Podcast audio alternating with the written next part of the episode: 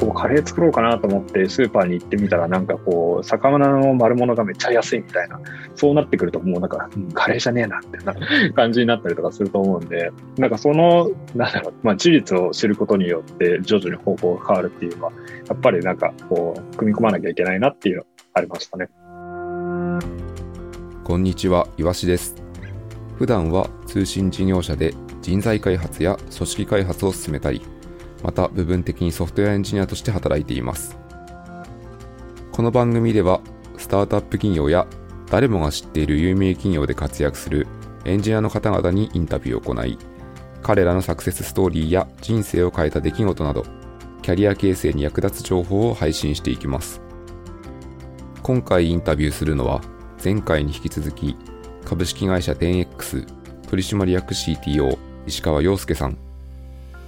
前回は石川さんのキャリアや 10X を創業するまでのお話を伺いました。まだお聞きになっていない方は、前回の放送から聞いてもらうとより楽しめると思います。今回のテーマは、スタートアップにおけるプロダクトピボットです。初めて作ったプロダクトは必ずしもスケールするものではありません。10X ではタベリーからステイラーにプロダクトをピボットしています。まずは 10X のサービス、タベリーを始めた当初の思いを聞きました。タベリーとはみたいなものを聞いといてもいいですか？えっ、ー、と、タベリーというのは、えっ、ー、と、献立を決めるためのプロダクトで、まあ、夕飯とか作るのって、まあ、買い物したりとか、実際に作るっていうのも大変なんですけど、そのそもそも何を作るべきかとか、栄養のバランスはどうなってるのとかとか、そういうそのメニューを決定することも大きなペインっていう認識があって、で、まあそこに対して、まあ、献立をある程度自動で組み立ててあげて、あの、決めてくれるっていうようなアプリですね。なるほど。じゃあそのアイデアが面白いっていうところで、最初はこれは本当にサイドプロジェクトで実装を始めたんですか？本当に最初の最初だけで、で、その後すぐまあこれサイドプロジェクトじゃなくて、あのちゃんと起業してやろうっていうことになりました。この時って、例えば石川さんの観点だと、初めてこうベンチャーとか創業するじゃないですか、スタートアップを。はい。この辺のなんかしん、なんだろう、心の中の印象で思いとか、なんかやっぱ怖いなとか、いろいろな気持ちがあると思うんですけど、どうだったんですか？まあ自分のキャリア上はそんなにリスクはないかなと思っていて、まあ、自分の iOS のスキルもありますし、サーバーサイトの経験もあるし、まあ別に会社が潰れても別に自分は就職できるから、まあ問題ないだろうなと思っていて、まあ、むしろこう、創業メンバーとしてなんかあれこれやったやってみたりとか、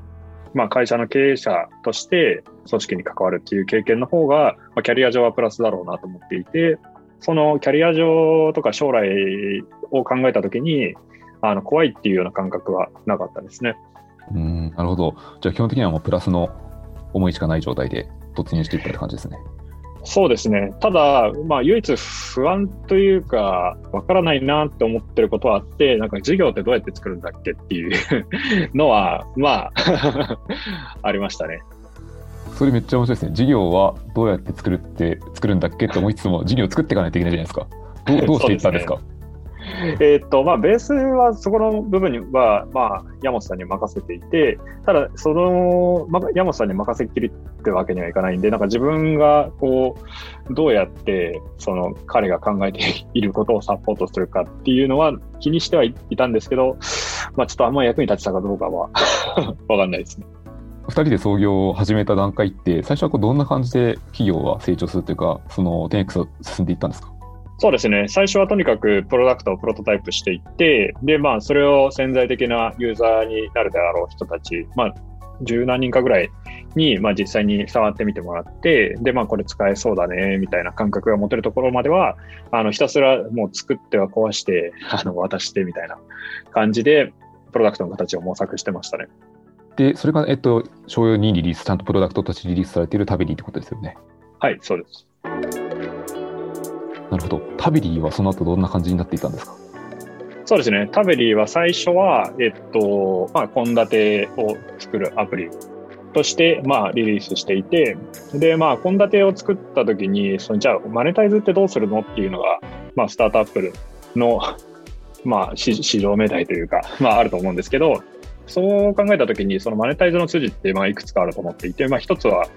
まあ、ユーザーに見せる広告で取るっていうのが一つ。で、もう一つは、えっ、ー、と、まあ、メーカーさんとかから広告を出稿してもらって、まあ、そこから収入を得るっていうのももう一つ。で、もう一個は、えっ、ー、と、まあ、利用料を取るっていうもの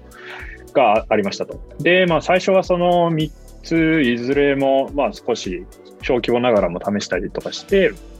感覚としては、まあ、これが大きくなることはないなっていうような結論に、まあ、最終的にはなりましたと。その後に、えっと、最後の1個の収益の柱として、献立が決まってるんで、そのまんま、その食材を注文するはずだっていうところがあって、そこに着目して、それで、そのネットスーパーに、まあ、献立のデータを流し込んで、そのまま注文するっていうものを最後に開発しました。で、まあ、ネットスーパーにもいくつかそのアフィリエイトを提供している会社があったんで、まあ、まずは最初そこからスタートして、で、まあ、ゆくゆくはそのトラフィックを作った上で、まあ、正式な提携とかできたらいいかな、みたいな話を最初はしてましたね。ネットスーパーに献立の内容を発注するっていうときは、裏では何をしているんですか、はいそうですね。えっ、ー、と、裏では、その、ネットスーパー上の商品データを、まず、えっ、ー、と、クローリングで収集して、まあ、データを集めますと。献立とかレシピに、まあ、どういう食材が含まれてるかっていうのを、まあ、把握してますと。で、まあ、そこのデータ、商品と材料のデータを突合していって、まあ、このレシピを作るにはこの商品が必要っていうものを作り上げますと。で、まあ、最終的にそのレシピに必要な食材をあネットスーパー上でカートに追加する必要があるんですけど、そこはあのウェブサイトの自動操作を JavaScript でして、それでカートに追加するっていう形を取ってましたね。ネットスーパーのデータベースを持っておくって言ったじゃないですか。はい。あまりにもさらっとすぎるんですけど、これ想像するに超大変だと思うんですけど。超大変です 何。何をして集めてるんですか？えっ、と、クローリングですね。商品の数も結構あるので、まあ、すごいゆっくりと、まあ、それこそ1日かけて、ゆっくり、あの、クローリングしていって、まあ、それで最終的にネットスーパー上にある商品をすべて収集するというような形をとってました。テクノロジーの力を活用して、これまでは難しいと考えられていた既存業界の DX を進められており、企業として社会にも貢献されている印象です。タベリーを運用する中で石川さんはネットスーパーの課題に気がつきました。タベリーの注文機能っていうのをリリースして、まあ、しばらく経って、でまあ、確かにこうその機能を使ってくれるっていう人は、まあ、確実にいて、あの1回注文してくれると割と多くの人があの繰り返し使ってくれるっていうのがあったんですけど、まあ、そもそもそのアプリ上で献立を決めて、材料をそのまんまネットで注文するっていうのは、まあ、全体で見たときにメジャーなケースではないなっていうのが、まあ、僕らの結論でしたと。まあ、なんでそ、それに該当する人にとってはいいプロダクトなんですけど、まあ、その他大多数の人にとっては、まあ、いいプロダクトになり得ないんじゃないかっていうのが、まあ、最終的な僕らの結論ですね。で、まあ、その結論を踏まえた上で、その、どうしようかっていうのを考えてたんですけど、そのネットスーパーに触っていく中で、いや、そもそもネットスーパーですごい問題あるなっていうことに、まあ、だんだん気づくようになってきたんで、そこの、まあ、イシューにあの着目するようになりましたと。なんかね、そもそもネットスーパー自体を変えないと、ここの体験で変わり得ないよねっていうのを思っていたところに、あの、タベリーの伊東洋華堂版を出さないかっていう話を、あの、伊東洋華堂さんの方からいただいていて、で、まあそこから、その事業の、あの、方向が変わってきたっていう形になりましたね。そのタベリーを伊東洋華堂さんが注目されてたりとか見ていたんですね。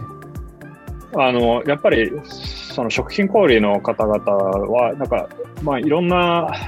ことは考えていて、で、まあ、当然その一つとして、その献立をそのまんま注文できたらいいんじゃないかって、まあ、結構多くの方が、え、考えてはいたんですよね。なんですけど、なんかそれをなかなか技術的にできなかったっていうところが多くて、で、まあそれを我々がいきなり実現してたんで、なんかそれってどうやってるのっていろんな会社の方にあの問い合わせをいただいたりしてたんですね。まあ、伊藤ゆかさんの方がまあ結構早く進めたいっていう形で、まあ、話が進み始めたという感じですね。なるほど。この辺がまさにこうプロダクトというか 10X としての一個の転機ですね。そうですね。このタイミングがまさに転機ですね。うん。10X の転機になったと語る伊東洋華堂版のタベリーを作るというプロジェクト。そこで生まれたのが革新的なネットスーパー立ち上げプラットフォーム、ステイラーでした。はい、えーと、ステイラーというのは、まあ、ネットスーパーを、まあ、開発不要で立ち上げられるための、えーと、サービスです。で、まあ、ターゲットとしては、えっと、2種類のその業者の方を想定してまして、えー、1つはすでにネットスーパーを持っている会社ですね。でここに対しては、まあ、ネットスーパー持っていても、アプリまで提供しているところは少ないので、そこに対して、えっと、我々がアプリをフロントエンドとして提供して、で、まあ、既存のネットスーパーとのつなぎ込みは、あの、開発不要でできますよっていうのが一つ。で、もう一つは、えっと、ネットスーパーまだ持ってないところですね。まだ持ってないところに関しては、ネットスーパーって結構裏側の配送システムとかも大変で、まあ、注文が20点ぐらいとか入ったりするんで、注文入ったら、まあ、売り場から商品20点取ってきて、でまあ、それを注文ごとにパッキングして、で、まあ、最終的に、あの、お届けしたりとかするんですけど、まあ、これを結構ミスないようにやるのって大変で、なんかそれもシステムが必要だったりして、こちらの方だと、えっ、ー、と、そういうシステムも含めて、あの、フルセットで提供しますよっていうものですね。これはこうどういうタイミングで生まれていったんですか？そうですね。やっぱりなんかこう、僕らの中では、そのタベリーのイトーヨーカドー版を出すっていうだけでは、あのまあ、タベリーの内部でやっていたことと状況は変わらないなとは思ってたんで、あの、順序を逆にしなきゃいけないなと思ってたんですね。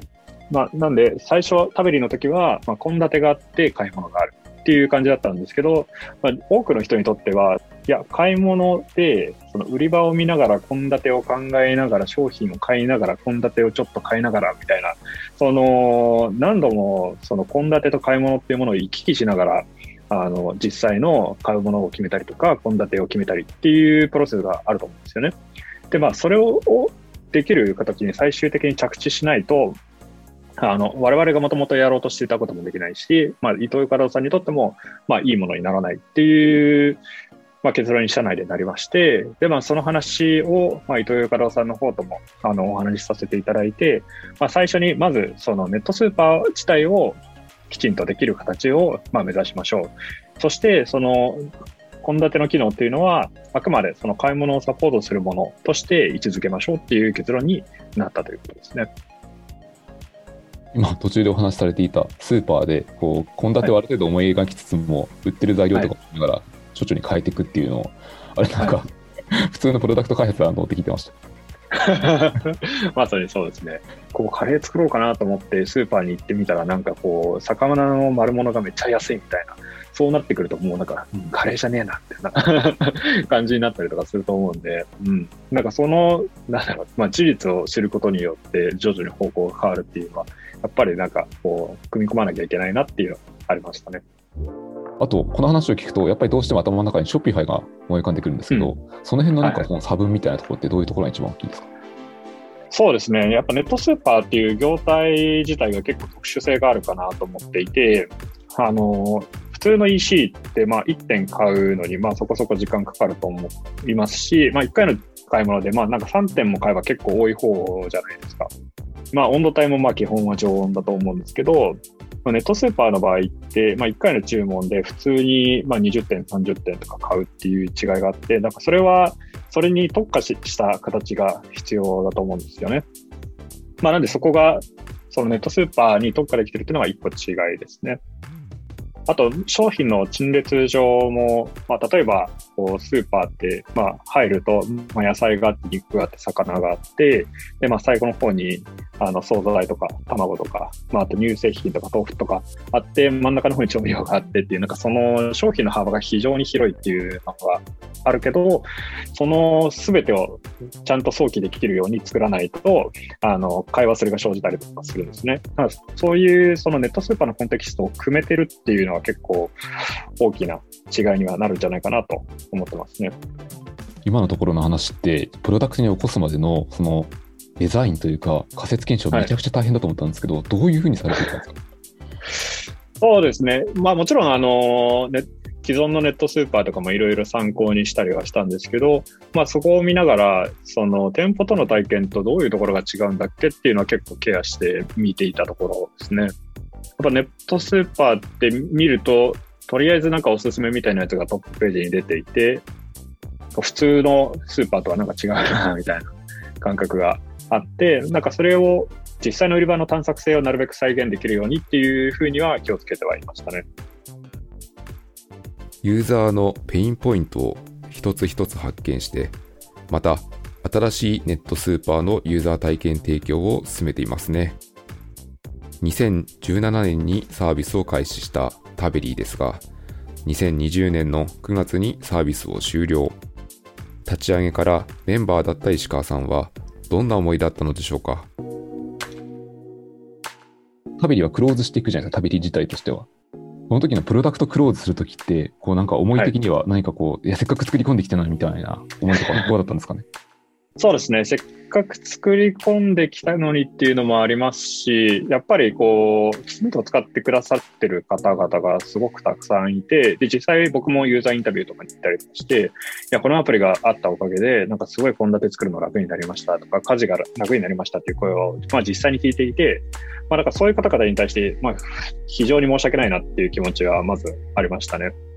で、まあ開発メンバーに対しても、まあそうですね。まあ僕自身もコードを書いてきて、まあ、開発してきたんですけど、うん、そこに対してやっぱ名残惜しいところはありましたね。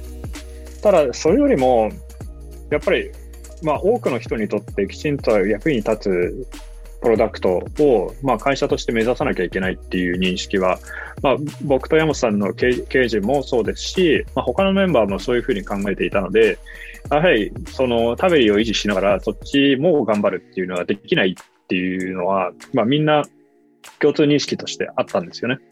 まあ、なんで、まあ、寂しい思いもありつつも、まあ、なんかそういうふうに動いた方がむしろ会社としては、あの、プラスだなというふうに全員考えていたんじゃないかなと思います。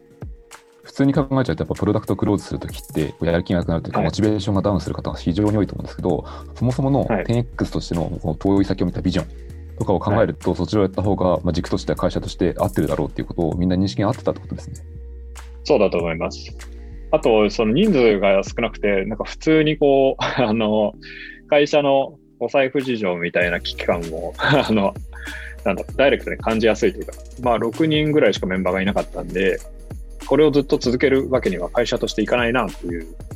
認識はメンバーみんな持ってたんじゃないかなと思いますね。例えば 10X ってこういう、例えば3年後とかにはこのぐらいのエンジニアリング組織になってみたいなビジョンだったりするんですか？今明確に描けてるわけではないんですけど、やっぱりこう作るものとしてはすごく大きくて、で、まあ人数が少ないことによってできることが狭まってしまうっていうのはかなり問題かなと思ってるので、そうですね、3年後とかだともしかしたら100人とかいるのかもしれないですし、そうでもないのかもしれないですね。100人とすると結構な規模になりますね。ただやっぱりなんかそのネットスーパーとかネット小売を支えるシステムってもう本当に広大でなんか10人20人とかではやっぱりやりきれないところはすごくあってじゃあ例えば配送管理とかそのピッキングのシステム支えようってなった時に、じゃあロボットを導入しましょうってなった時に、急にこうソフトウェアのエンジニアだけでは太刀打ちできないとかっていう状況っていっぱいあると思うんですよね。まあ、なんかそういうところにも、なんかあらゆる手段を取れるように、まあ、きちんとチームを拡大していくっていうのはやっていきたいと思ってますね。今回のエピソードでは、プロダクトのピボットについてお伺いしました。ユーザー、ファンがついているプロダクトをやめるという意思決定は簡単なものではないです。ですが、10X 石川さんらは実際にタベリをクローズしてステイラーに注力していました。プロダクトの今後の意思決定について貴重な経験談になったのではないでしょうか。この番組は、ポッドキャストプロダクション、ピトパのオリジナルコンテンツです。番組の感想、リクエストは概要欄のリンクよりお待ちしています。それではまた次回お会いしましょう。